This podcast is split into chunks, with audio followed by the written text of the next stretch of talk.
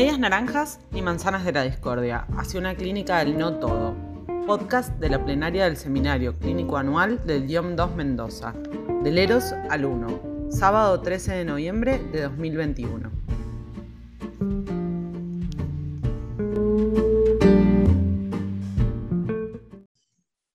Bueno, vamos a ir con la segunda parte de esta, de esta actividad. ¿Eh? que es la última plenaria del año del CID Mendoza y que tenemos el enorme gusto de tenerla a Silvia en esta plenaria. Bueno, no voy a agregar a todo lo que se dijo este, sobre, sobre su libro, pero fue para nosotros este, un hallazgo encontrar uno de los, de los capítulos del libro de, de Silvia que justamente hacía mención al tema del uno, eh, tema que nos ocupa porque estamos tratando en el programa de este año, el seminario 19, y entonces este, le pedimos a, Silvia que ella nos hable este, sobre el uno y sobre todo este, el recorrido que, plantea Lacan asociado al, Parménides de Platón. Así que bueno, tenemos Silvia, este, te damos nuevamente la bienvenida una vez más a Mendoza. Bueno, muy bien. Es, una alegría muy grande que justo haya coincidido este, tu designación como docente de este año. Este, y bueno, ¿eh? Te damos la palabra para que comiences con la plenaria, Silvia. Muy bien. Bueno. Eh, voy a tomar eh, primeramente una, frase de, Lacan que está justamente en UPIR y que también la tomé en el libro, que es la siguiente. Nada es más peligroso que las confusiones que atañen al uno. Esto me parece muy importante, porque vamos a ver que en este seminario el uno, digamos, eh, tiene como varios aspectos, digamos, ¿no? Y, em, digamos, a ver, el uno puede ser el uno de la identificación, el uno puede ser el uno de, eh, en relación a las fórmulas de la sexuación, ¿no? El uno puede ser el, el rasgunario, digamos, entonces sería interesante poder ir precisando, primero por qué Lacan va a tomar el Parménides, ¿no? Que eso es, es, es, es sumamente importante. Sabemos que el Parménides es uno de los últimos diálogos de Platón, es un diálogo difícil, muy difícil, es un diálogo donde eh, algunos filósofos dicen que, que, Platón eh, ejecutó como una serie de parricidio con respecto a su teoría de las ideas, ¿no? Eh, ya no es el ascenso, digamos, hacia la idea de bien, la idea de amor, ya no es el ascenso de lo concreto a lo más general, ¿no? a las ideas, sino más bien es el descenso, es la dialéctica descendente y no ascendente. Es decir, esa dialéctica que podríamos decir con Miller que va al hueso, ¿no? Que va al hueso de la cuestión, ¿no? No a la idea general, sino que, va, que, realiza un proceso de reducción. Bueno, veamos. Eh, sabemos que en el seminario de la transferencia es muy lindo eh, el, el, título que ustedes le pusieron al seminario de este año, ¿no? en relación al amor me, gustó mucho. En eh, el seminario de la transferencia, sabemos que Lacan tomó al diálogo el banquete, ¿no? Y en el banquete, eh, ¿qué es lo que privilegió Lacan a diferencia de Freud? Freud también tomó el banquete, ¿no? Pero Freud tomó del banquete mucho más el mito del andrógino, lo que ustedes toman de la media naranja. ¿Sí? Mientras que Lacan, cuando, ¿qué privilegia del banquete? Privilegia la cuestión de la falta, privilegia a Diotima, ¿sí? Esto es interesante, ¿no? Lacan pone más el acento en relación a la falta y Freud más en relación a lo que podría ser la completud, aunque no es la idea exactamente de Freud, pero Freud pone más el acento en el andrógeno. Fíjense que en el, seminario de la transferencia, Lacan no, no va a tomar tanto el tema del andrógeno, sino que va a privilegiar a Diotima. Bueno, entonces, em, hay una identificación de Lacan con Platón, ¿no? Inclusive en este, en este seminario Lacan va a decir que Platón es lacaniano. Y se refiere, ¿por qué? Porque es notable, ¿no? Es decir, como Platón, digamos, para hablar del amor, eh, digamos, está el banquete, y para hablar del uno está el Parménides, ¿no? Y en Lacan también, para hablar del amor, va a tomar al banquete, y para hablar del uno va, a tomar a Parménides, que en realidad es un presocrático, pero esto no es, no es Parménides, sino que es el diálogo, ¿no? el diálogo este, platónico sobre el Parménides. Bueno, em, entonces, eh, es interesante mm, eh, pensar cómo la importancia que Lacan le va a dar a la dialéctica. Eh, si tomamos, por ejemplo, la intervención sobre la transferencia, Lacan se va a apoyar en la dialéctica socrática y hegeliana. Es decir, un movimiento que es eh, criticado o contradicho por otro movimiento y de ese otro movimiento surge otro. La mayéutica sabemos que se vincula con el tema del parto. ¿no? Es decir, que si nosotros encontramos, por ejemplo, en los griegos, una posición em, que excluye a las mujeres, particularmente en Aristóteles se nota esto, eh, y por supuesto eh, aparecen las feministas este, justamente cuestionando ese patriarcado que se inicia con, Aristóteles, y es real esto, lo que es complicado es que si el patriarcado tiene como, un, como el gran iniciador en Occidente a, Aristóteles, eh, entonces no hay que leer Aristóteles, lo cual es una locura. ¿no? Este, bueno, vivimos un momento así, en un punto.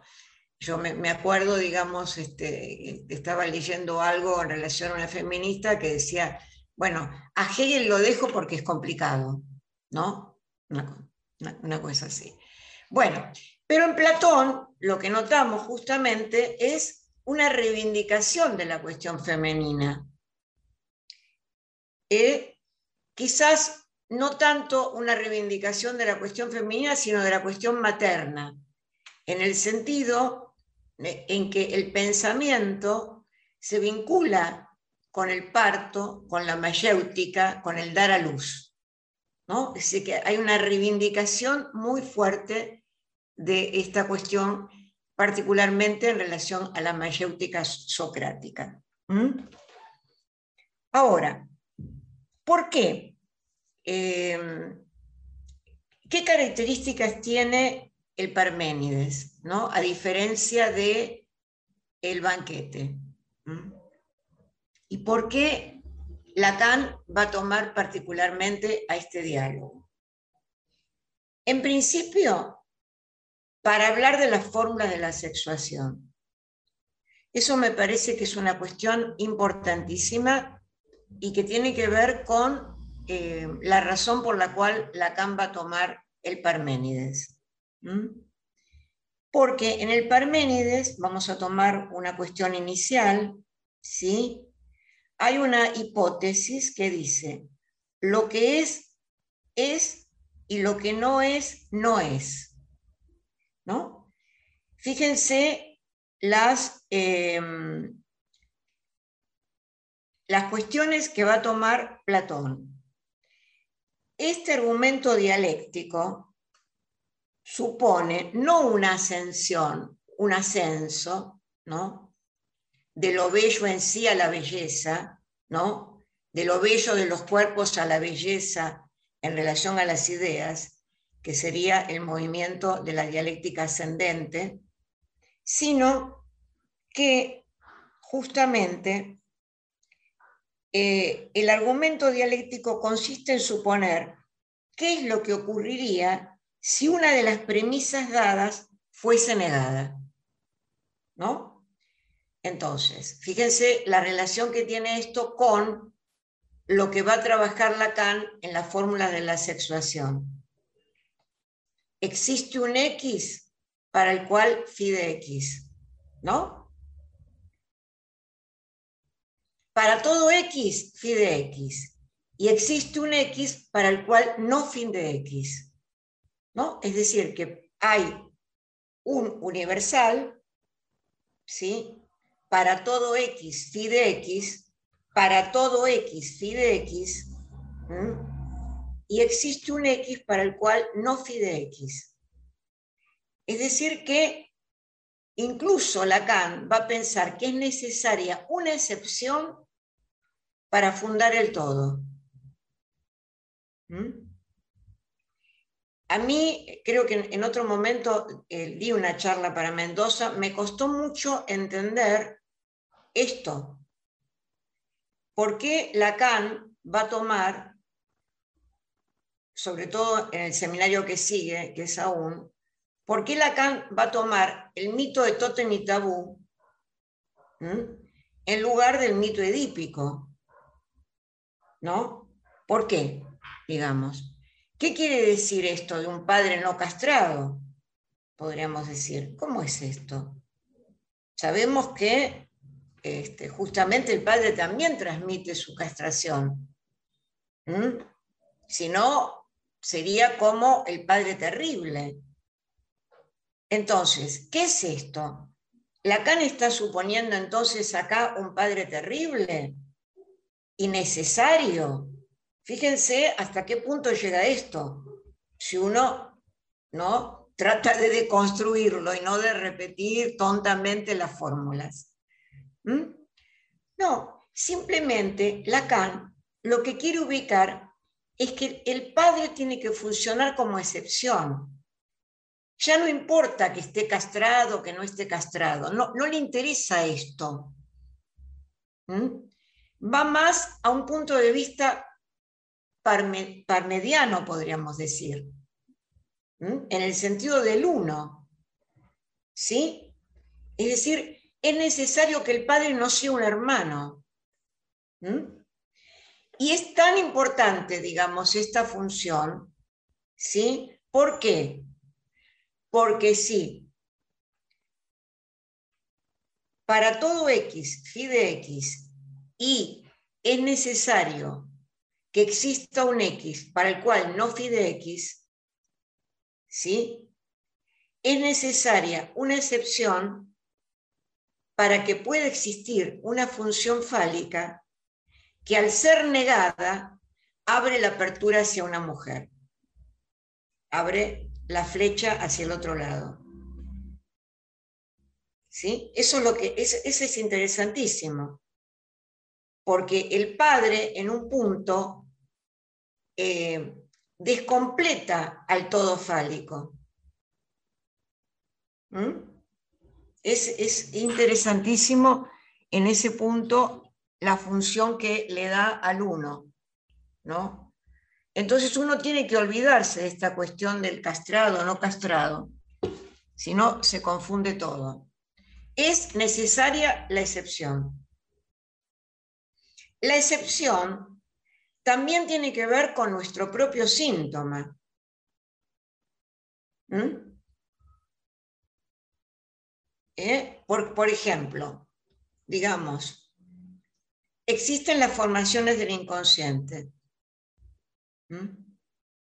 El síntoma es una formación del inconsciente.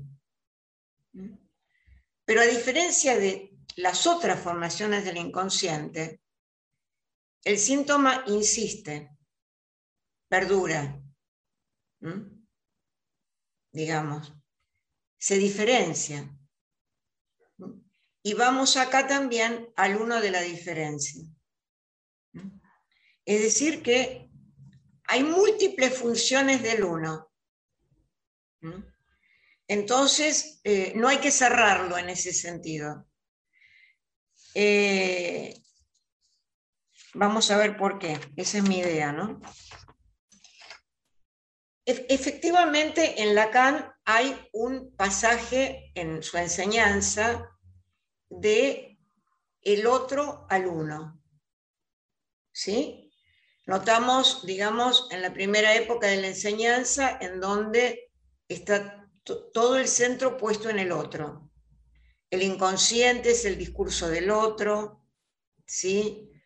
Es el deseo de la madre el que da lugar a la significación fálica, ¿sí? Em, bueno, es el otro en relación al deseo, ¿sí? Es el otro en relación al reconocimiento. En la última parte de su enseñanza, el acento no va a estar tanto puesto en el otro, sino en el uno, pero tenemos que ver qué quiere decir esto, ¿sí? Veamos. Primeramente, em, digo que es importante no considerar solo al uno como algo cerrado, ¿sí? porque es el mismo Lacan el que dice en un momento que es importante que el uno se divida. ¿Sí? O sea que Lacan no está hablando de un uno que no haya pasado por el otro. ¿Sí? Sino que hay un pasaje por el otro y finalmente una reducción al uno. Que es un poco, si se quiere, el drama de todo amor. ¿No? Este, pero no es tampoco que haya una desaparición del otro, esto me parece importante porque muchos eh, equiparan, digamos, al uno solito, ¿no? Haciendo quizás juego con el individualismo eh, contemporáneo, ¿no? Por eso también eh, este, Miller, en, en, la tapa, digamos, la contratapa, pone eh, hace una mención al individualismo y pone individualismo, o sea, división. ¿Sí? Bueno. Entonces, em, vamos a ver primero la cuestión del eros, que me parece interesante para luego centrarnos en el uno. Eh, Primeramente, la cuestión del eros que ha sido tomado por eh, Freud y por, eh, y por Lacan. ¿no? Freud, cuando toma la cuestión del eros, ya que estamos hablando del eros al uno, Freud dice que su pensamiento no tiene ningún tipo de originalidad. ¿Sí? Eh, dice más bien Freud que eh, esa sexualidad ampliada, que no se reduce a la genitalidad, se encuentra ya en el divino Platón. Esto es algo que siempre me llamó la atención. Ustedes saben que se lo ha criticado a Freud, en tanto Freud considera que la sexualidad no se reduce a la genitalidad. Pero eh, Freud nos dice que esa, el eros en su dimensión ampliada ya la encontramos en el divino Platón. Dice, dice Freud que em, la palabra amor es, una frase de Freud, en sus múltiples acepciones, el lenguaje ha creado una síntesis enteramente justificada y no podemos nada mejor que tomarla por base también de nuestras elucidaciones y exposiciones científicas. Cuando se decidió hacerlo, el psicoanálisis desató una tormenta de indignación, como si se hubiera hecho culpable de una alocada novedad. Pero su concepción ampliada del amor no es una creación novedosa.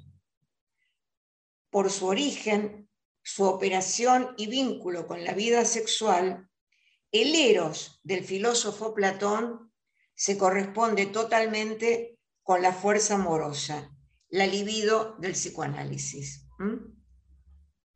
Bueno, les decía que eh, Platón, que Freud toma fundamentalmente el mito del andrógeno, mientras que ya Lacan no se va a centrar tanto en el mito del andrógeno.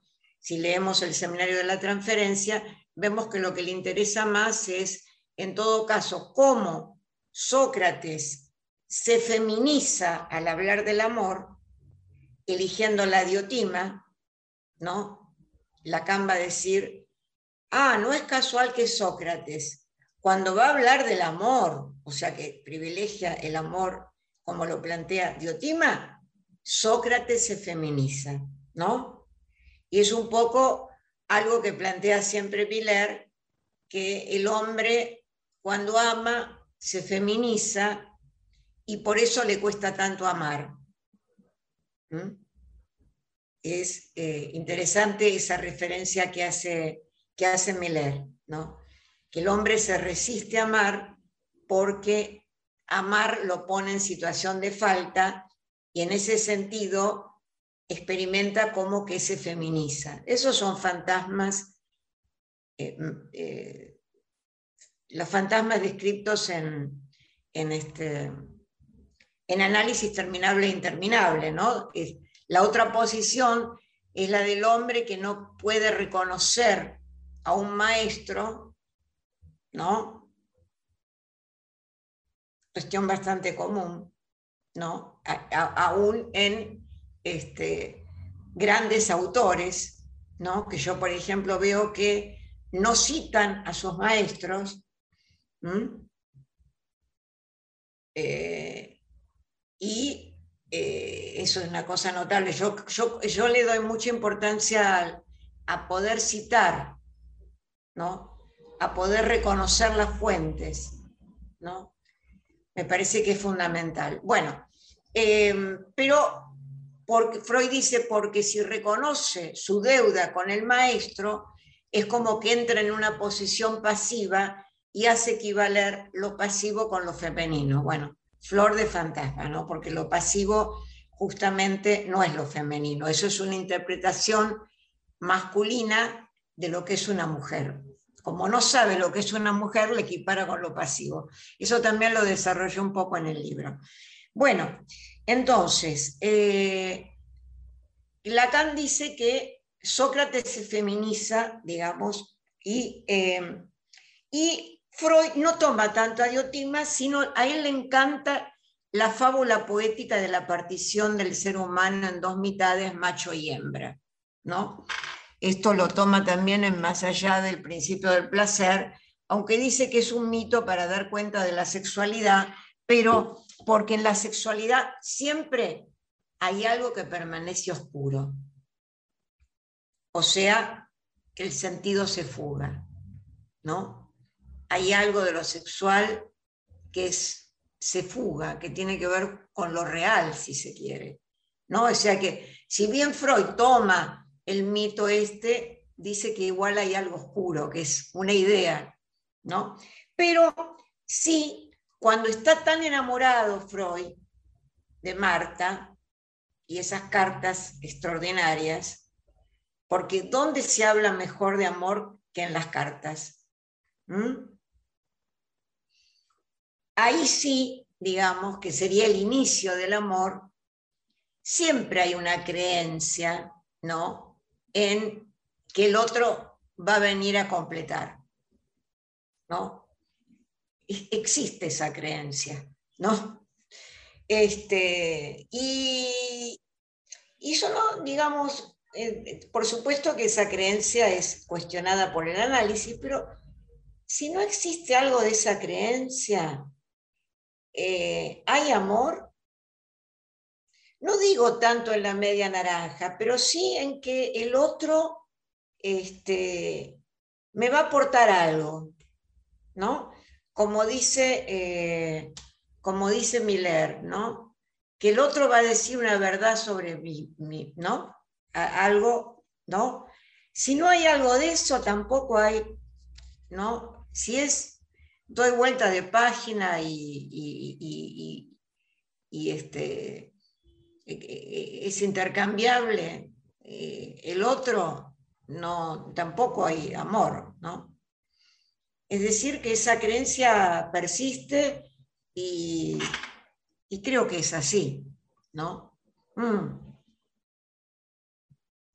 Entonces, la, mm, digamos, siempre tomo en relación al tema del amor más que eh, lo, que queda del amor, mm, no tanto el, comienzo, digamos, que es la ilusión de la media naranja y demás, lo que queda es eh, algo del orden de lo insustituible del otro.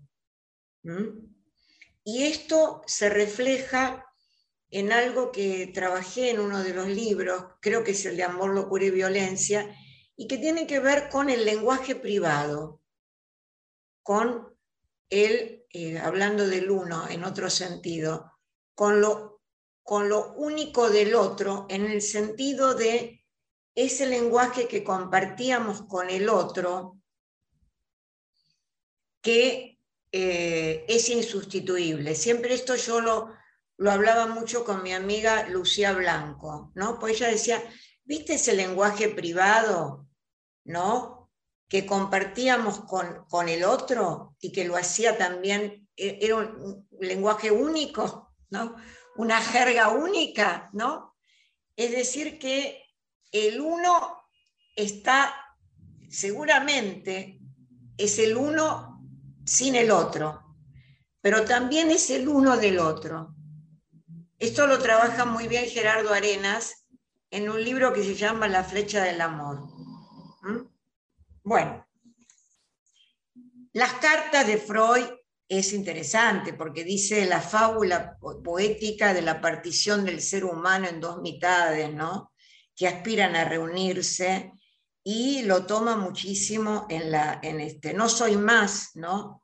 No soy más que eso, le dice a, a, Marta, ¿no? No soy más que la mitad de un ser humano en el sentido de la vieja fábula platónica que seguramente tú conoces y desde que me encuentro desocupado, el corte me hace sufrir. ¿No? Esto le dice eh, son divinas. Las cartas, esto lo tomé de Jones, me, encantó. Pero Freud se refirió a esa fábula poética también en Más allá del principio del placer, en Psicología de las Masas.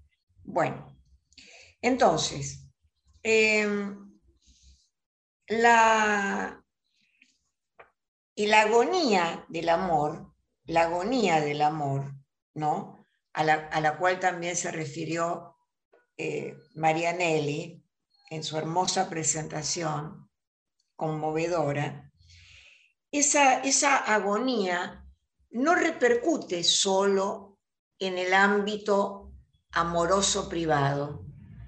¿Eh? ¿Eh? Cuando habla Anne de la agonía del Eros, otro que también se ocupa de no citar a sus, a sus maestros, ¿no? Este, hay varios así. Este, bueno, eh,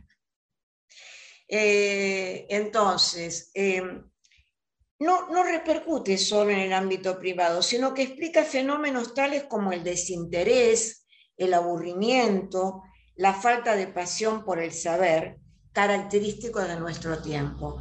Ya que si tomamos la libido en un sentido amplio, ¿no? el eros en sentido amplio, ¿eh? vemos que su agonía repercute en otras esferas, ¿no? Por ejemplo, el tema del aburrimiento. El aburrimiento que ha sido tan bien explicado por Heidegger, ¿no? El aburrimiento es cuando todo queda nivelado, todo da lo mismo, ¿no? Fenómeno que también tiene que ver con la depresión. Todo queda nivelado, ¿no?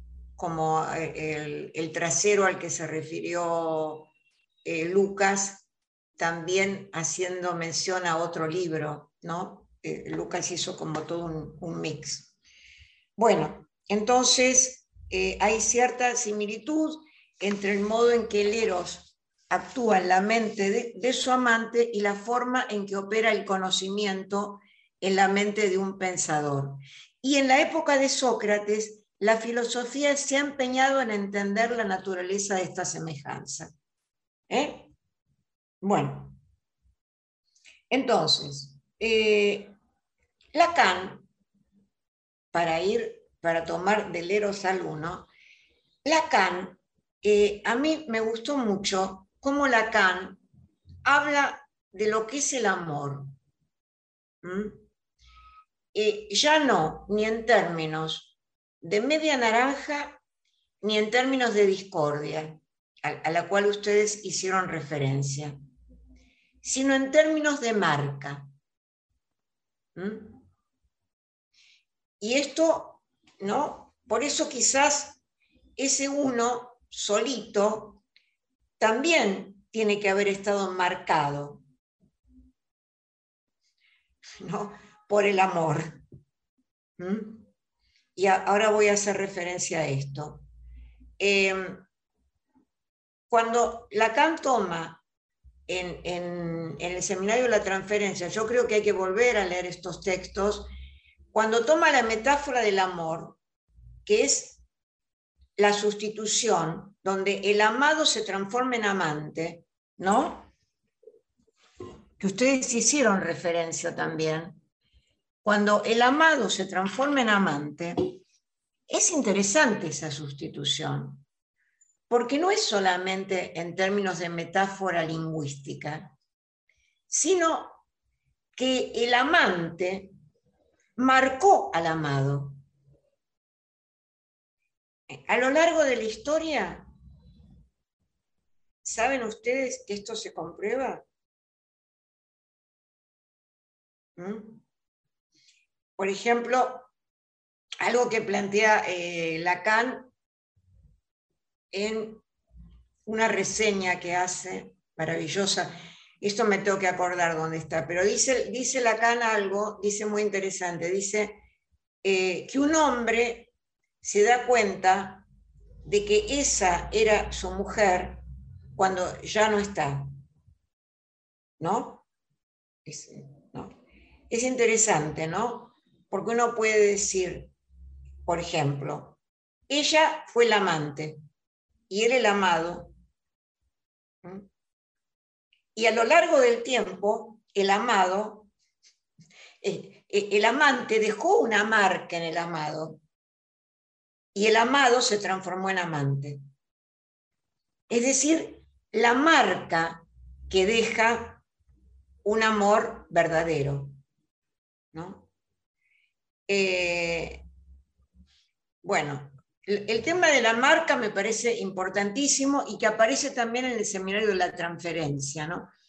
Cuando, por ejemplo, se refiere eh, eh, Lacan en ese seminario a la marca que la castración ha dejado en el eros del analista.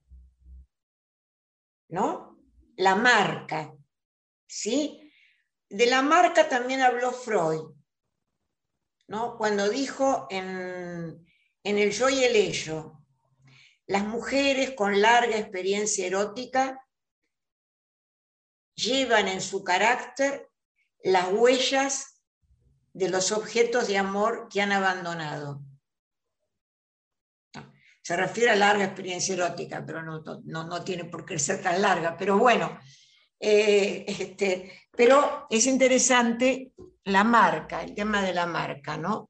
Entonces, yo creo que eh, tenemos que también revalorizar el amor, porque si no, nos quedamos también sin transferencia. ¿No? Bueno, eh, entonces, la, también eh, con esto alude el tema de la flecha, ¿no? La flecha que marca, la marca en el cuerpo, ¿no? La marca, la, interpretación como resonancia, haciendo resonar algo en el cuerpo, ¿no? Y las historias de las marcas son tan interesantes, ¿no? La marca que deja el otro. Por eso tampoco hay que eh, desvalorizar totalmente la, la, cuestión del otro. Hay que tener cuidado con los conceptos, hay que tener una mirada perspectivista y no dogmática, ¿no? Con respecto al psicoanálisis, ¿sí? Mm. Por ejemplo, yo siempre me acuerdo, yo creo que un psicoanalista eh, es importante que sea, eh, que escuche a los pacientes fundamentalmente y que eh, sea un gran observador de la, vida cotidiana, de la psicopatología de la vida cotidiana. Yo recuerdo un testimonio de una mujer que padecía una gran adicción a la cocaína que eh, le había provocado varios accidentes y, eh, y en, uno, en, uno, de ellos, este, bueno, ella seguía siendo cocainómana y me relató que eh, fue un médico que se dio cuenta por su nariz que ella era cocainómana, un hombre grande, que la miró y que solo la interrogó diciéndole solo esto, ¿por qué? Y ella dejó la cocaína. Uno puede decir, eh, ¿qué, ¿qué, efecto, ¿no? Cuando ella había pasado por varios análisis. Tuvo esa palabra en su cuerpo de un hombre grande esa interrogación, ¿no? ¿Mm? Eh, bueno, a mí me conmovió mucho esto, ¿no? Entonces, esa, esa, esa marca que deja el otro. Si no nos quedamos, digamos, con una idea loca de un uno que si no tiene ninguna relación con nada. O sea, hay que tener también cuidado con, con las cosas que leemos. Bueno, fíjense que hay un autor que relata por qué desaparece la polis griega. ¿no? Y van a ver cómo esto tiene que ver con el amor y con el uno. Es un autor que se llama, es una hipótesis, que yo no sé si le he consultado con, con filósofos destacados, ¿no? Eh, con, siempre ha surgido una interrogación en relación a por qué eh, desaparece la polis griega, ¿no? Donde los sujetos se sentían parte de la comunidad, ¿no? Eh, formaban parte de esa comunidad. No existía la idea de persona. Esa comunidad tan, tan admirada por Hegel. Entonces, Hegel, por ejemplo, dice que la polis desaparece bueno, estaba la guerra del Poliponeso, pero él dice que la, polis desaparece porque no le dio lugar al individuo, ¿no? porque todo estaba al servicio de la polis. ¿Sí? Muy bien. Y Bruno Snell rastrea cómo surge la idea de individuo. Y tiene una hipótesis que a mí me resultó interesante porque dice, aunque no sea cierto, es interesante porque tiene que ver con la clínica, que la polis partía de una unidad universal, ¿no? Entonces, el único lugar que albergaba el individuo en sí mismo era la familia. Fue así como surgió el conflicto entre la eticidad estatal y la autonomía, que dio lugar a la disolución de la polis. pero la concepción del hombre, como la entendemos, no era griega. Pero la idea de este hombre es que fue el amor que vio bloqueado su camino. Fíjense qué idea. El amor vio bloqueado su camino y fue esa obstrucción la que volvió consciente los sentimientos personales. Si bien esta tesis ha sido rebatida, se comprueba en la experiencia de muchos amantes que vuelven sobre sí luego de haberse sentido perdidos por el eros. ¿No? A ver, es, así, ¿no? Eh, si no, digamos, el eros sería el estrago este, absoluto pero no se retorna al lugar de partida, ¿eh? ya que la experiencia amorosa deja un saldo donde algo se transforma a partir de ese encuentro. ¿Mm? Bueno, veamos ahora la, eh, esta cuestión. Es decir, que se retorna al uno, podríamos decir. Em,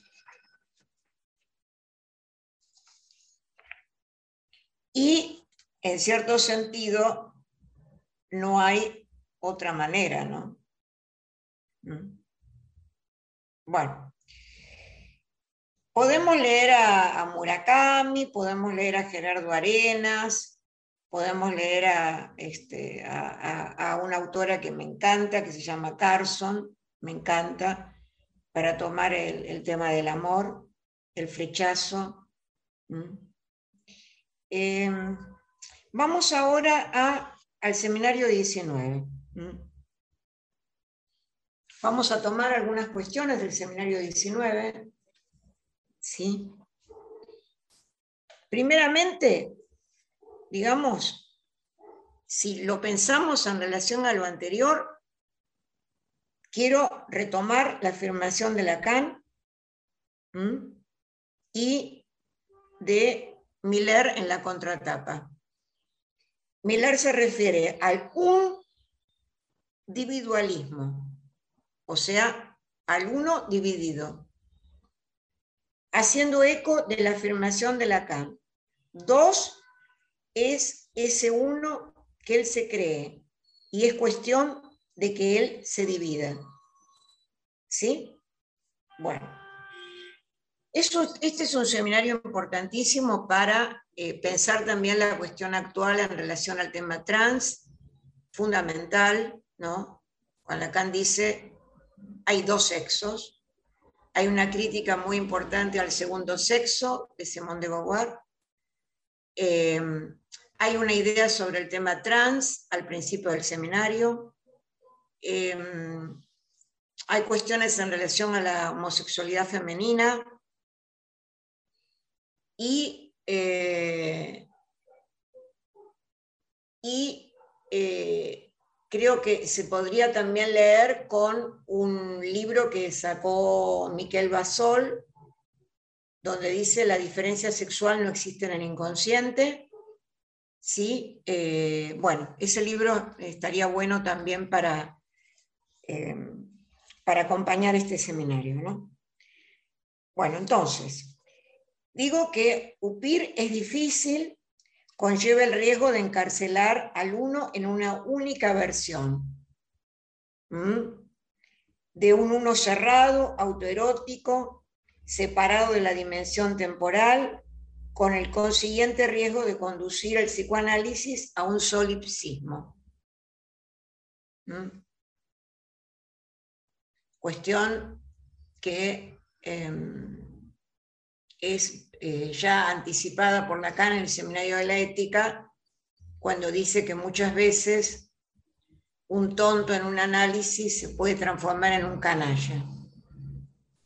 ¿No? Así que, digamos, hay que tener bastante cuidado con esto. Digamos que en todo hay que hacer una lectura. Que no como la que ustedes hicieron de mi libro, por ejemplo, ¿no? Eh, bueno, entonces,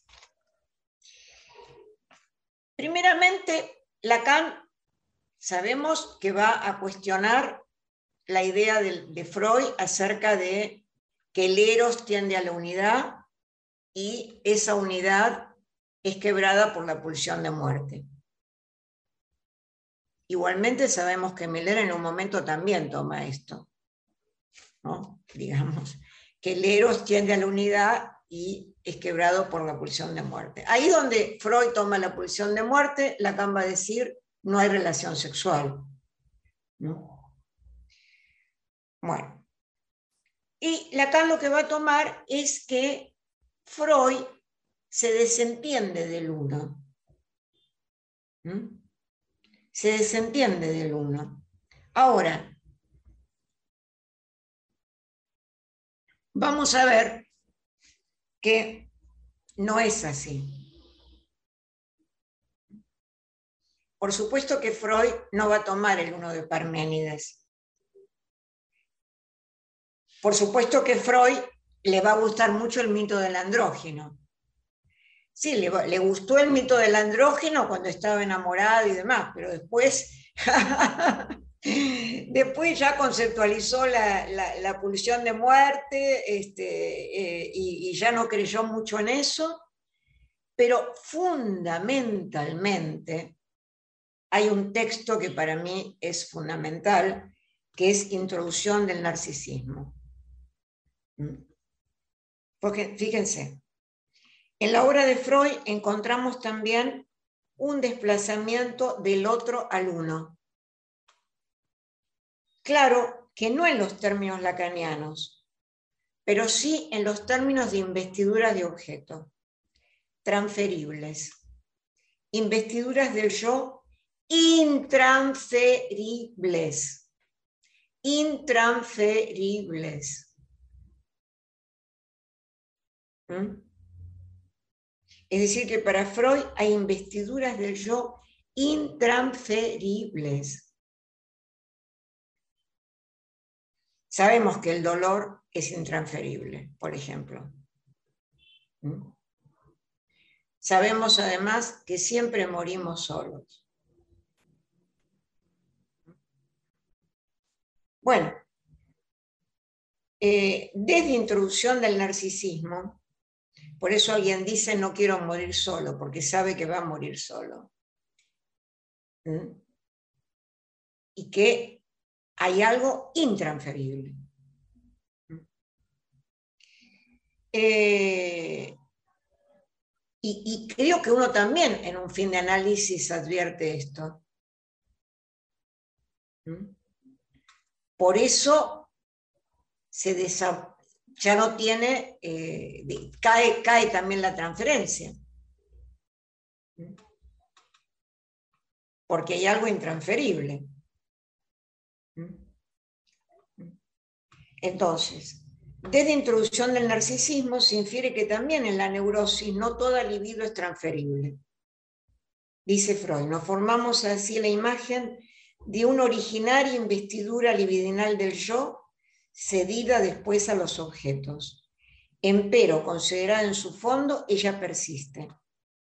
En este texto afirma que no advirtió la importancia de esta pieza de colocación libidinal por tomar como punto de partida los síntomas neuróticos.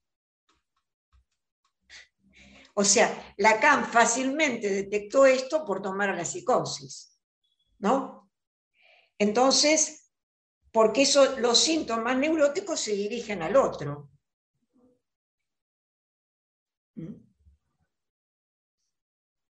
Se dirigen al otro, pero se oculta lo intransferible. ¿no?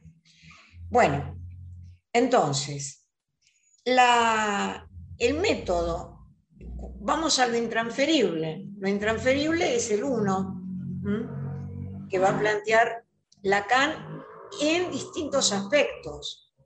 No podemos tomar, por ejemplo, a existe uno para el cual no la función de X. No podemos tomar que ese uno es lo intransferible. Ese uno cumple la función simplemente de negar la función fálica al constituirla. ¿Eh? Es decir, que hace de la función fálica no una función cerrada y da lugar a la flecha hacia el otro lado de la fórmula, digamos. Si la función fálica fuese una función cerrada, no habría flecha ¿eh? en la fórmula de la sexuación hacia el lado no todo. ¿Se entiende? Es muy importante esto. ¿Mm? Ese uno no tiene que ver con el uno del goce, no, no. Por eso digo que hay distintas funciones del uno. ¿Mm? Bueno, entonces, la, digamos, Parménides, ¿sí? Procede a desarrollar la primera hipótesis, que comprende dos partes distintas. Si lo uno existe, ¿qué se sigue de aquí respecto de lo uno y de las demás cosas? ¿Mm? Esto, digamos, tendría que ver con la fórmula de la sexuación del lado macho. ¿Sí? Si existe uno para el cual no fide X, ¿qué consecuencias extraen? ¿Mm? Bueno, si el uno no existe, que sería el lado más vinculado con lo femenino, si el uno no existe, ¿qué se sigue de aquí respecto de lo uno y de las demás cosas? ¿Mm? Bueno, ese es el punto, yo diría, principal acá para ver cómo Lacan va a tomar a al, al diálogo para explicar la afirmación y la negación que está en las fórmulas. O sea, uno no tiene que perderse demasiado con esto, tiene que ubicar por qué Lacan va a tomar esto, ¿sí? Y tomar las distintas versiones, si no es una locura, es una, un, eh, sería, entraríamos en un disparate. ¿Mm? Bueno, entonces, la, eh, entonces, este, la segunda, en el, en el diálogo consiste absurdos por lo cual es desechada. No, Lacan la va a tomar. Esa que es desechada, Lacan la va a tomar. No existe un X para el cual file que niegue la función phi de X, como, en la primera fórmula. ¿Sí? ¿Mm? Es decir, que ese absurdo que plantea el Parménides es el que Lacan va a tomar. ¿Eh? Lo cual hace eh, tiene que ver esto con eh, lo que plantea eh, Lacan, lo que plantea Freud, perdón, acerca de cómo el Edipo de la mujer no tiene un corte. Cómo la mujer sigue indefinidamente ligada al Edipo. Es decir, en Freud también en Freud encontramos esta, cuestión, ¿no? Porque eh, no existe un uno que diga no. Eso es interesante. Entonces, como no existe un uno que diga no, no hay corte. Y eso evidentemente tiene que ver con el goce femenino. Freud dice, el varón eh, deja el Edipo por una lógica semejante a la bolsa de la vida. digamos, dice Freud, por interés narcisista en conservar su pene, porque si, sigue con los padres, con la bolsa, pierde la vida que es el pene. ¿Mm? Entonces abandona el Edipo, lo, reprime, pero hay un corte. ¿No? Hay un corte.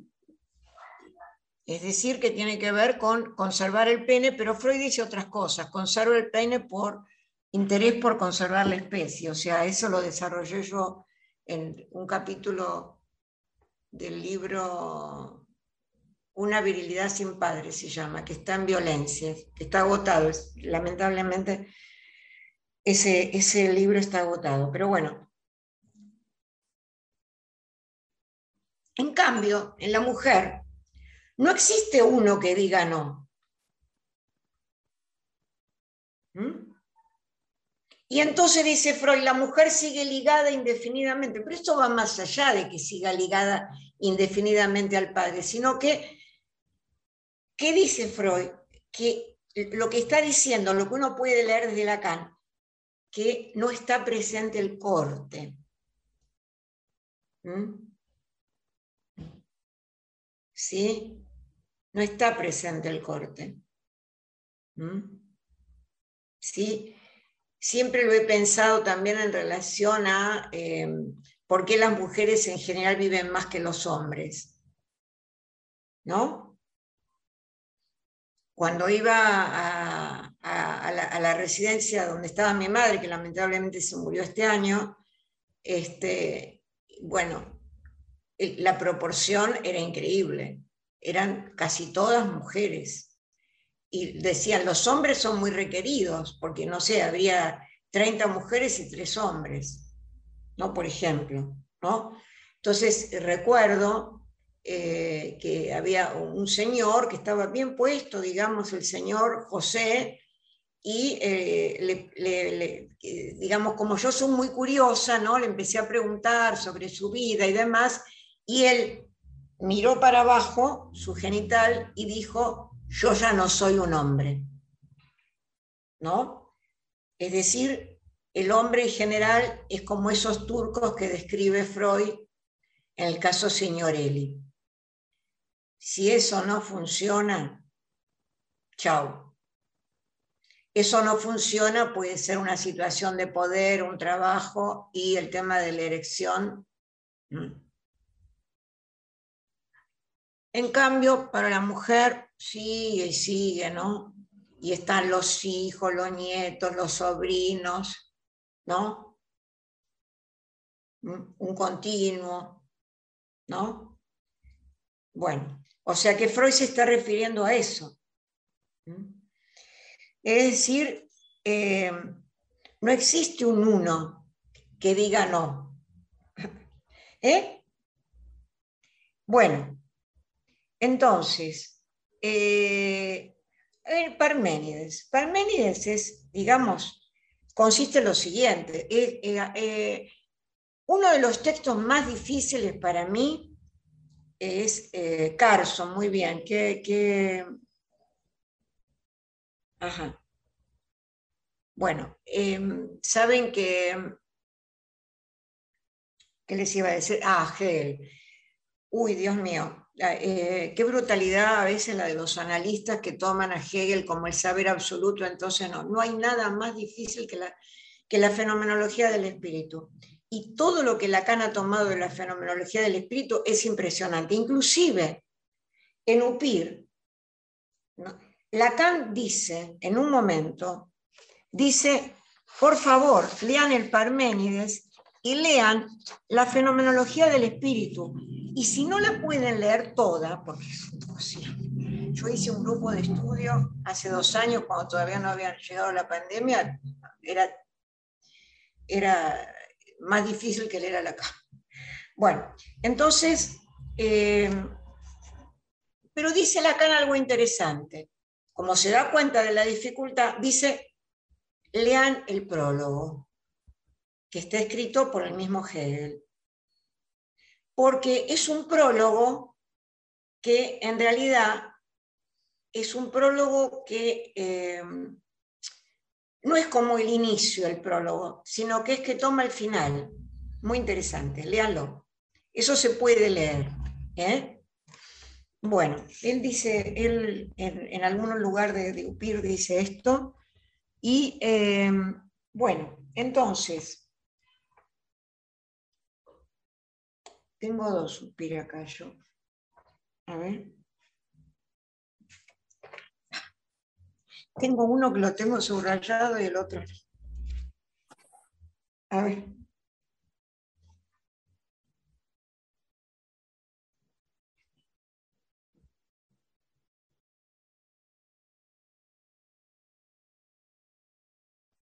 Bueno, entonces, bueno, si lo leen van a ver cómo él dice que, hay que leer este, el prólogo este, porque, porque la dialéctica justamente hegeliana parte justamente de la negación. Entonces, en, el, en el diálogo consiste en tomar cada idea y suponiendo primero que existe, segundo que no existe, examinar cuáles son las consecuencias de esta doble hipótesis ya con respecto a la idea considerada en sí misma y con relación a las otras cosas. Ya con respecto a las otras cosas consideradas en sí misma y con relación a la idea. ¿Mm?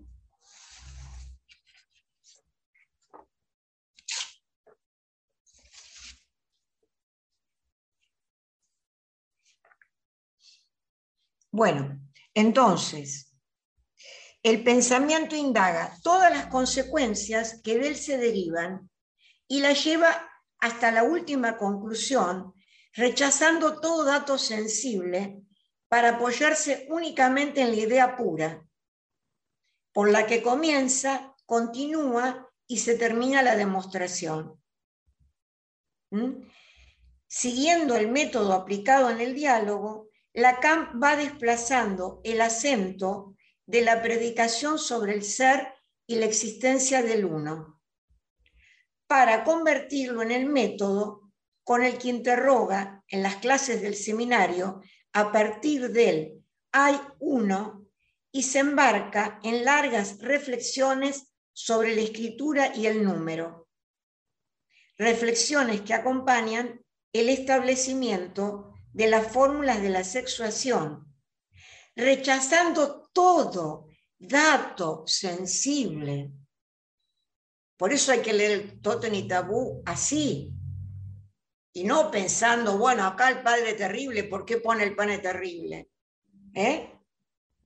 Que acompañan rechazando el dato sensible y dando privilegio al matema. ¿Sí? Bueno, otra, otra cuestión importante, digamos que es la siguiente. esperen que, me acuerde de esto. Ah, el tema de Totem y Tabú. También es interesante por qué razón. Porque en el mito de Totem y Tabú, eh, el punto es la persistencia del tótem, digamos. O sea, que está la fatria de hermanos, podríamos decir, ¿no? Que matan al padre, ¿sí? Pero sigue subsistiendo el tótem, ¿no? Como el uno, ¿no? ¿Sí? Que se exceptúa del conjunto. ¿Mm?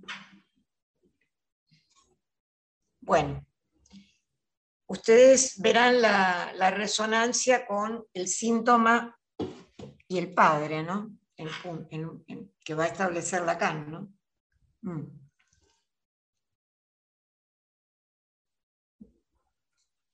Entonces, eh, este uno no está sometido a las reglas de relación que rigen la perspectiva estructuralista. ¿Sí? Es siempre el uno solo, por fuera de toda referencia con un sistema que agrupe, teniendo esto como consecuencia la puesta en primer plano de la no existencia de la relación sexual. Entonces, Lacan, al incorporar las ideas de Parménides para la introducción del campo del uniano, Lacan se vale del método presente en el diálogo platónico como un procedimiento pedagógico adaptado para los efectos de su enseñanza. ¿Mm?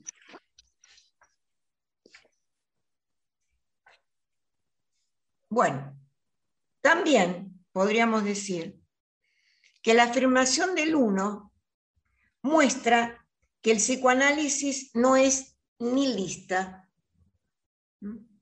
como podría pensarse teniendo solo en consideración el teorema no hay relación sexual. ¿Por qué hay algo en lugar de nada? Fue la pregunta de Leibniz. Y Lacan responde, hay uno. Retomando la tradición griega en la cual la identidad como principio se presenta como unidad. ¿Sí? Pero lo que es interesante es ubicar qué toma Lacan de esta tradición y la lectura que hace del Parménides de Platón. Entonces uno puede, digamos, ir del uno a los datos sensibles, ¿no? en el sentido de considerar por qué del lado femenino no hay uno que niegue la función fálica, ¿no? Y ver cómo esto tiene relación con lo que Freud plantea, digamos, uno puede, pero acá lo que Lacan quiere hacer es una reducción. Es una reducción donde fundamentalmente va a tomar, eh, para mí, ¿no? el, Parménides en relación a las fórmulas de la sexuación. Bueno, luego uno puede pensar también en el uno más desde el punto de vista del uno del goce. Pero no es lo mismo. El uno del goce, el uno autoerótico, el uno que no hace relación con el otro. Que eso, digamos, es una dimensión importante. Eh, es y uno también lo puede llevar al campo sensible. Por ejemplo, veamos, Freud nos dice, con la fantasía de seducción que supone al otro, la dimensión del otro, el niño encubre la realidad autoerótica de los primeros años infantiles. Lo cual no quiere decir que haya que negar la fantasía de seducción, pero la fantasía que supone a un otro es para Freud un velo en relación a la realidad autoerótica del uno solito, ¿no? Del uno de la jaculatoria de la que habla este, eh, Miller, ¿no? ¿Sí? Em, y eh, Freud también eh, nos dice que en realidad el amor edípico supone una represión de la dimensión pulsional de los primeros años infantiles. Increíble, ¿no? O sea, cómo esa dimensión que incluye al otro supone velar, ¿no? Eh, el, autoerotismo de, bueno, a veces este, vemos eh, que esta dimensión es un poco a veces ignorada en muchas presentaciones de casos, ¿no? Donde se toma más el papá, la mamá, ¿no? toda esa, esa dimensión ficcional que es importante, ¿no? Pero que podríamos tomarla con lo que toma Lacan en Leturdi cuando toma ficción y fijación, ¿no? Cómo las ficciones nos llevan a esos puntos de fijación del uno solito, ¿no? Bueno, con esto terminaría y daría lugar a preguntas. Bueno, Silvia, primero agradecerte muchísimo este, esta plenaria porque realmente la precisión y la claridad este, con la que nos transmitís este tema tan difícil, ¿eh? este, te lo agradecemos muchísimo. Y yo quería, quería este, decir algo porque la verdad que te iba escuchando y se me iban ocurriendo muchas cosas, sobre todo porque cuando tomamos este, este seminario, justamente fue porque pensamos que era un seminario que servía mucho para pensar la actualidad en muchos sentidos, este, el seminario 19. Pensaba cuando, cuando vos este, al principio nos hablás de la función del uno en excepción, ¿no? como precisamente no se trata de fijarse en la cuestión de si el padre no está castrado y es el padre terrible, etcétera, sino más bien en la función de excepción y cómo a partir de esa excepción se puede organizar la fratria, digamos, lo que sería la, la sociedad, comunidad, etcétera. Y pensaba una pregunta que, que, que, últimamente me viene bastante a la cabeza, sobre todo escuchando este, bueno, escuchando, escuchando pacientes o escuchando conversaciones o escuchando la tele, digamos, en este momento. en algún sentido, yo me pregunto si en este momento no se puede leer como la lectura social un poco al revés, porque la verdad es que hay como una especie de intolerancia absoluta al, uno en excepción, y en todo caso siempre toma la cara del padre terrible, vamos a decir así. Siempre el otro es, pareciera un otro gozador este, tremendo. Este. entonces pensaba, cómo, cómo pensar, digamos, un, un, funcionamiento social cuando eh, de repente no, la, la, esa, esa, esa, función, digamos, está como, como, como, puesta en jaque, voy a decir así, ¿no? Se me, se me ocurría si lo podíamos pensar en sí, trayendo. Sí, sí, sí, Está muy bien, Andrés, eh, lo que estás planteando, porque, digamos, quizás uno puede pensar en cierta evaporación del uno. ¿No? Entonces, digamos, eh, yo por ejemplo lo pensé en, en, un texto que se llama Una virilidad sin padre. Mm. ¿no? ¿Qué sería una virilidad sin padre? Por ejemplo, ¿no? sería uno de los ejemplos. Una virilidad sin padre sería, digamos, una eh, función fálica que no, no es descompletada. Mm. y que por lo tanto no hay direccionalidad hacia el otro sexo. Creo que esa sería, por ejemplo, una de las consecuencias de la evaporación del uno. ¿Mm?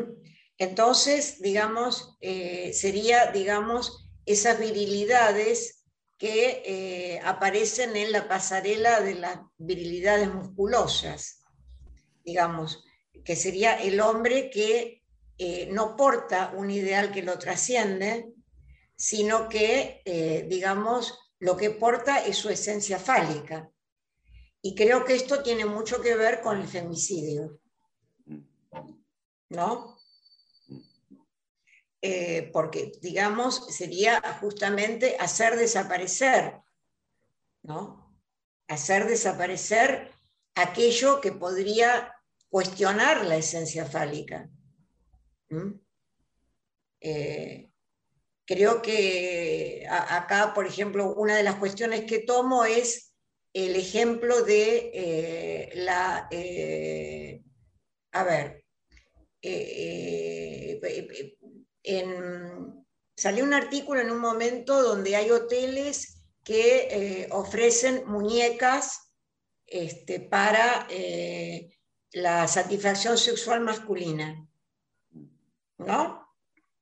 Que sería una muñeca o a veces puede ser una prostituta. Pero una muñeca directamente es la que no, la que dice exactamente, más muñeca no hable, por ejemplo, que no hable, ¿no? Que no, hacerla callar creo que es un punto eh, muy, muy masculino de la cuestión, hacerla callar. Hacer que eh, no hable, o sea que no cuestione la esencia fálica. Eh, la prostituta también dice exactamente lo que el hombre quiere escuchar, su fantasma.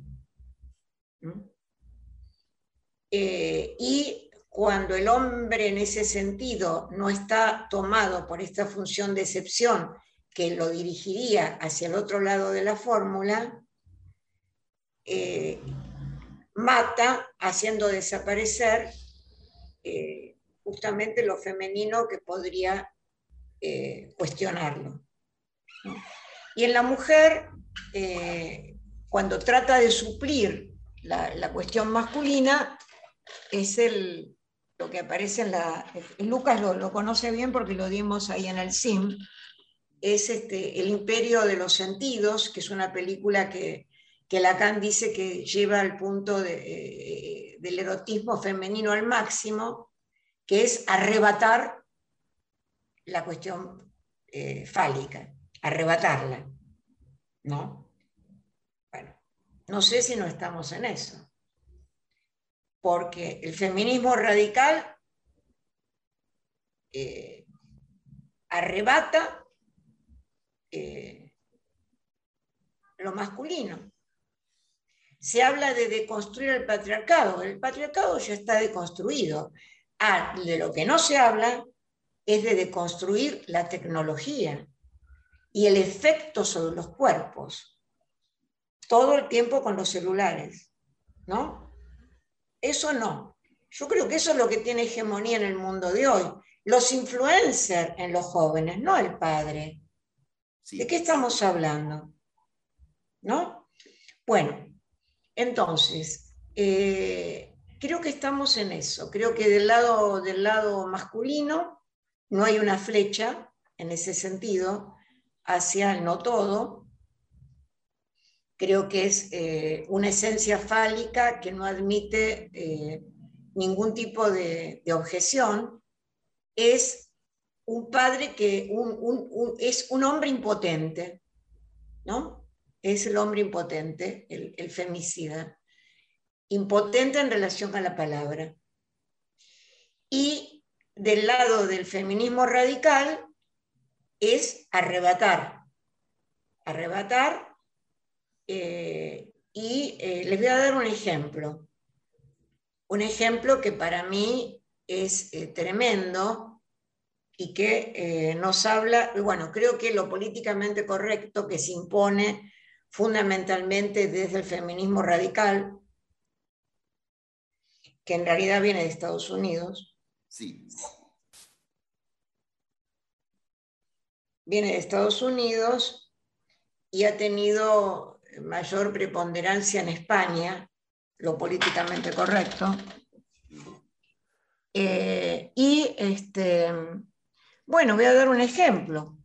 Digamos, un eh, filósofo que muy, muy destacado en una universidad, le, dijeron que estaban estudiando filosofía de género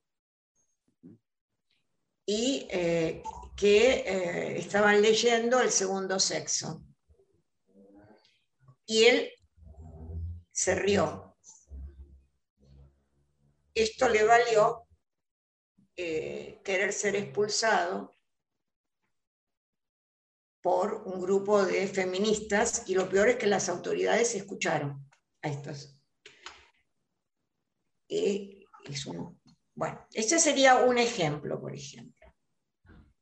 Eh, Lacan, en el momento Lacan podía hacer eso.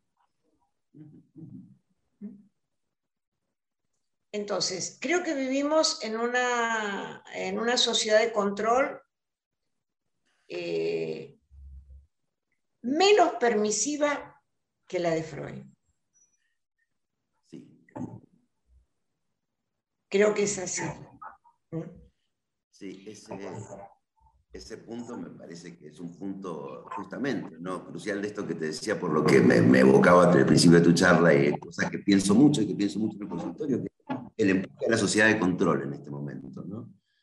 que se hermana mucho con el tema de la tecnología, ¿no? mucha de la tecnología que nosotros usamos está al servicio de la sociedad de control ante todo, este, y también eh, del capitalismo, porque vos decías algo, viene de Estados Unidos todo esto, ¿no? y en realidad, hace, tiempo, cuento esto ¿no? tuve la experiencia de ver, mi hermano es productor de televisión, entonces tuve la experiencia de ver cómo el canal Disney admite los programas, cómo los hacen. Hacen así, dicen, bueno, ¿qué tiene que haber? Tiene que haber eh, una protagonista mujer, tiene que haber un personaje trans, tiene que haber un personaje gay o lesbiano, qué sé yo, se le da un formato, ¿eh? y ese formato este, pasa, digamos, por una especie de grilla para ver si cumple con todos los requisitos de lo políticamente correcto. Ahora eso se implementó en los Oscars. ¿eh? Las películas que se puedan nominar a los Oscars tienen que cumplir con todas esas características, si no, no. Este, y entonces eso se lanza al mercado y es un mercado masivo, es Disney, digamos. no. Entonces pensaba cómo rápidamente se hace la conjunción entre el capitalismo, que Lacan dice que va en contra de las cuestiones del amor, ¿no? Y por otra parte, esto que vos marcabas tan importante, me parece a mí, la frase hacer desaparecer, que es la esencia de la cancel culture en este momento. ¿no? Hacer desaparecer. A mí siempre me hace acordar al ejemplo del emperador chino, esta cosa de no se puede leer este, a Aristóteles, no se puede leer a no sé quién, no se puede ver a no sé quién, porque si viste la película de no sé quién, pues tiene una historia de denuncia, qué sé yo. ¿no? Lo que se establece en esa lógica eh, pensaba, me hacía acordar, digo, el ejemplo del emperador chino que quería quemar todos los libros escritos antes de él para que la, historia empezase con él, ¿no?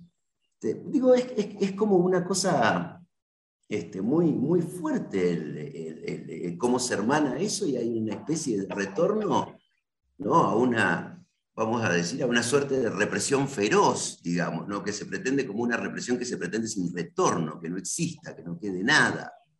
Me, parece que es una cosa muy crucial en este momento, porque eso... Sí, Nadie puede... Bueno, la desaparición, eh, está muy bien, Andrés, lo que estás diciendo. La desaparición de la excepción también tiene que ver con que nadie puede decir algo que distinto. ¿No? Ese es el punto. Nadie. Es si no, es atacado. Por ejemplo, este, este profesor de la facultad dice algo muy gracioso, ¿no? Porque dice, este, soy heterosexual, me gusta fumar y me gusta la filosofía. Estoy perdido en este mundo. Claro. Y bueno. Sí.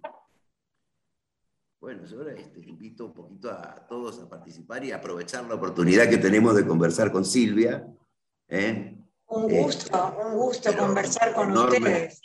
Un gusto enorme para nosotros, Silvia.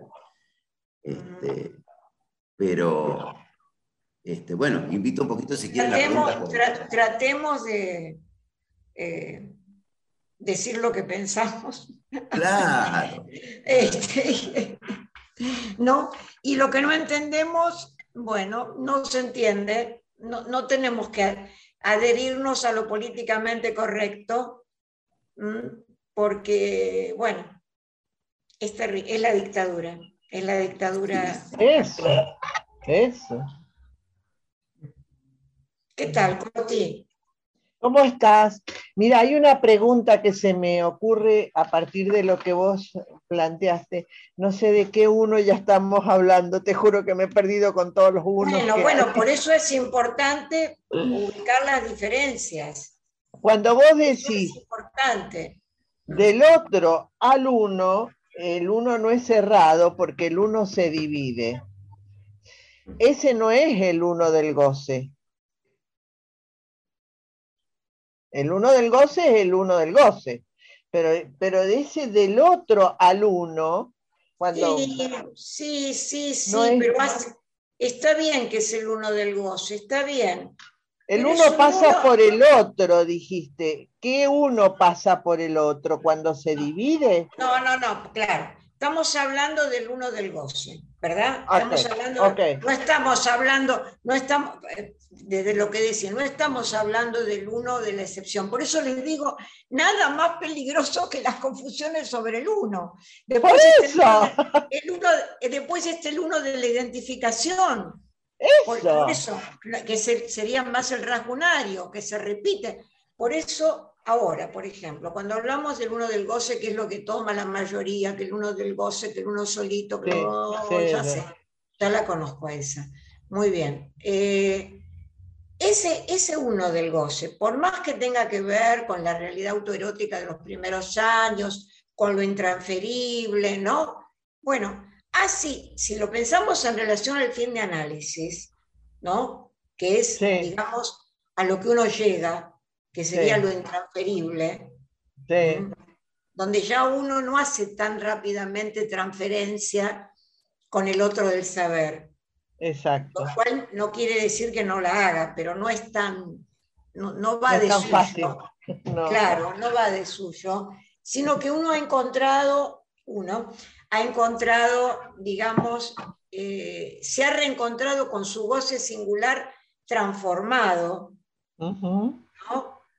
Eh, transformado, ¿qué quiere decir? ¿Qué ha pasado por el otro?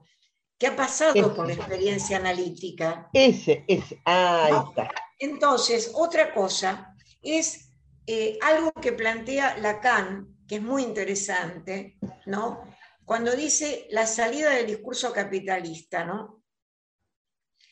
Eh, este, dice, mm, ay, creo que es en televisión, bueno, eh, a ver, el capitalismo genera una gula infernal, una gula infernal, ¿no? Porque exacerba la falta. Y lo único que podría retardar esa gula es el goce propio. Ajá. Mira vos. Sí. bueno, claro. Entonces, es, eh, eh, eh, supone ese pasaje por el otro. Perfecto. Claro. Ahora sí. Marianelli, Marianelli. Sí, escuchaba Andrés, te escuchaba en la respuesta y se me vino inmediatamente unir la creencia con el uno de la excepción.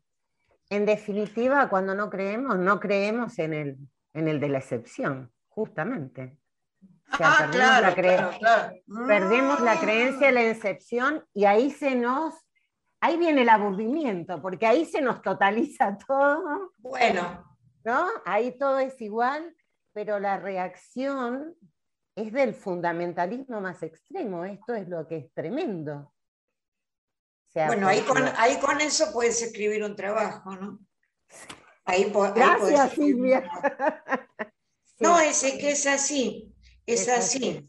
O sea, eh, por ejemplo, cuando Lucas tomaba el tema del trasero, ¿no? O sea, eso, eso, que nos iguala, por ejemplo, yo lo pensé en relación al tema de Freud, ¿no?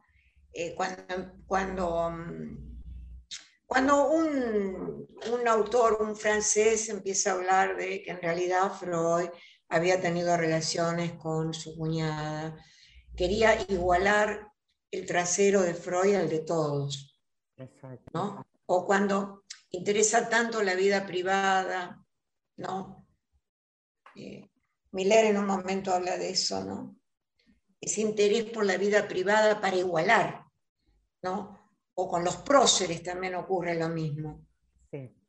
A ver, a ver, lo humaniz no, lo humanizamos no, lo hacemos igual a todos, que es distinto. ¿no? Y por suerte no somos todos iguales. ¿Eh? En serio. En algún punto somos iguales, pero en otro punto somos singulares. ¿Mm? Gustavo y Nelly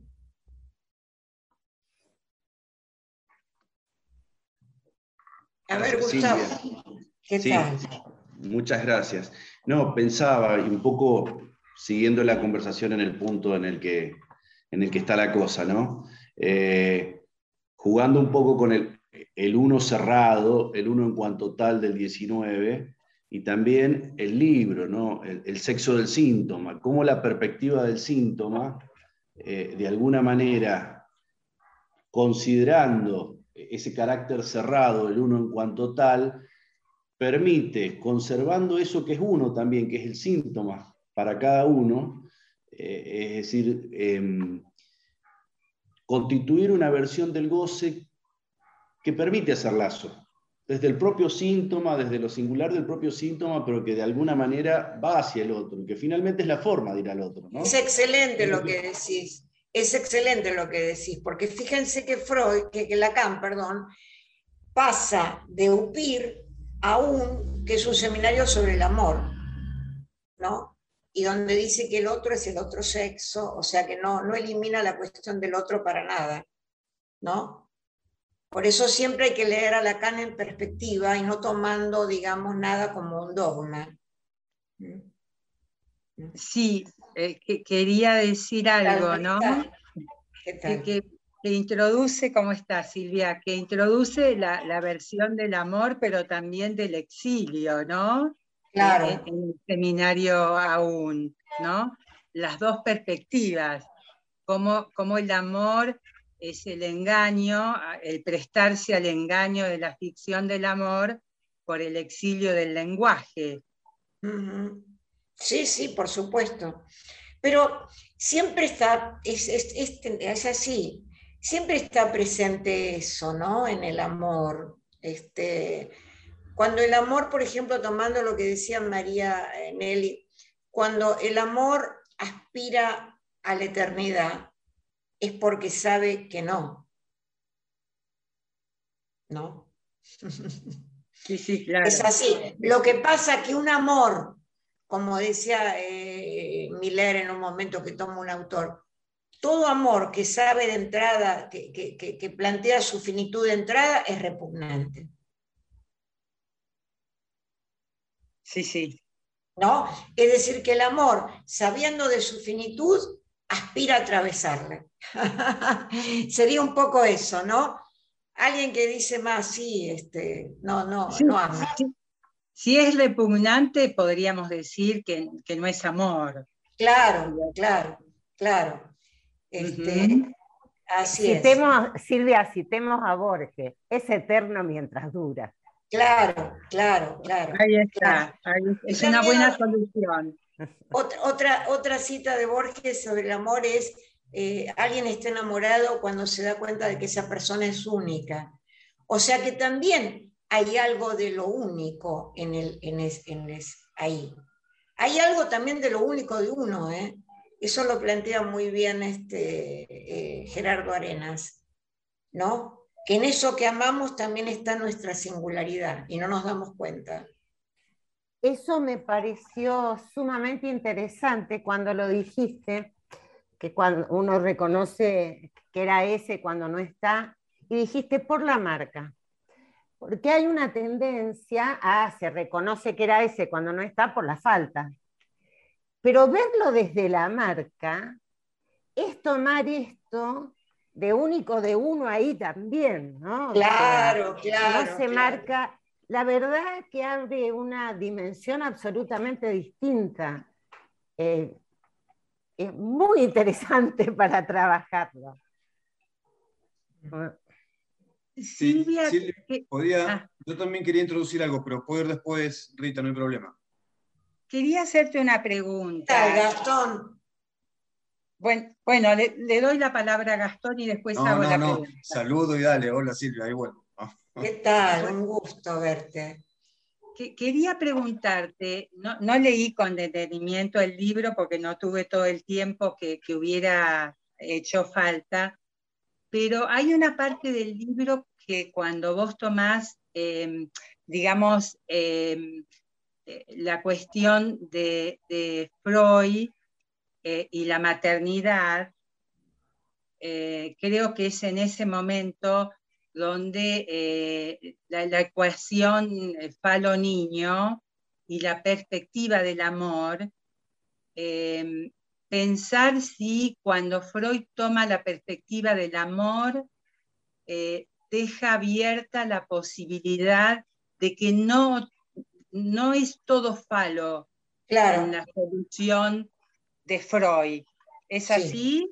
Sí, es así es, digamos, en, eh, si bien Freud plantea toda la cuestión de la, de la, salida por la equivalencia fálica, ¿no? Porque en los tres caminos está en juego la equivalencia fálica, ¿no? Claro. Es decir, en uno, eh, el, pene, el pene como, el, niño como pene, en el otro el carácter de masculinidad, y en el otro también de la histeria dice, pero ahí hay otro, eh, otro aspecto, ¿eh? Ahí hay otro aspecto que no tiene que ver con la cuestión fálica porque dice que la, niña reprime su sexualidad en comparación con la del varón. Bueno, pero igualmente está la cuestión fálica. Ahora, donde Freud hace, da un giro para mí es en inhibición, síntoma y angustia, donde dice que el equivalente de la angustia de castración es el temor a la pérdida del amor. Ajá. Entonces quiere decir que, digamos, el falo no es suficiente, eh, ¿no? sino que, el, un amor, el amor no tiene que ver con el objeto, dice Freud, eso es muy interesante. No tiene la objetalidad que puede tener el falo en relación a las equivalencias simbólicas, pene, niño, excremento, regalo, ¿no? No, no contempla esa lógica, porque dice, porque el otro puede estar, pero no hay amor. O sea, entonces en ese punto marca algo del orden de lo femenino que tiene que ver con el amor y no solo con la cuestión fálica. Ese punto me parece muy importante. O sea, no toda fálica es, sería. Exacto, exactamente, exacto. Y hay otra referencia que es en las cartas, donde Freud dice que en las mujeres la excitación sexual somática no llega al plano psíquico, es decir, no, no es representable. Es fantástico. Ahí como Freud decía muchas veces que la libido eh, siempre es masculina, está diciendo que en la mujer no todo es representación fálica, libidinal. Exacto. Es muy interesante. Y dice que de ahí se deriva la condición de angustia femenina, que necesita ser recubierta por el amor. O sea que ya en Freud es Sí, claro. Hay que leer a Freud bien, hay que leerlo mucho, digamos. Y yo tuve, yo tuve la gran suerte en ese sentido de que en la época en que a Freud se lo leía desde Masota, lo cual fue muy importante, yo eh, entré en una cátedra con un profesor que se llamaba, se llamaba porque murió, David Maldaski, ¿no?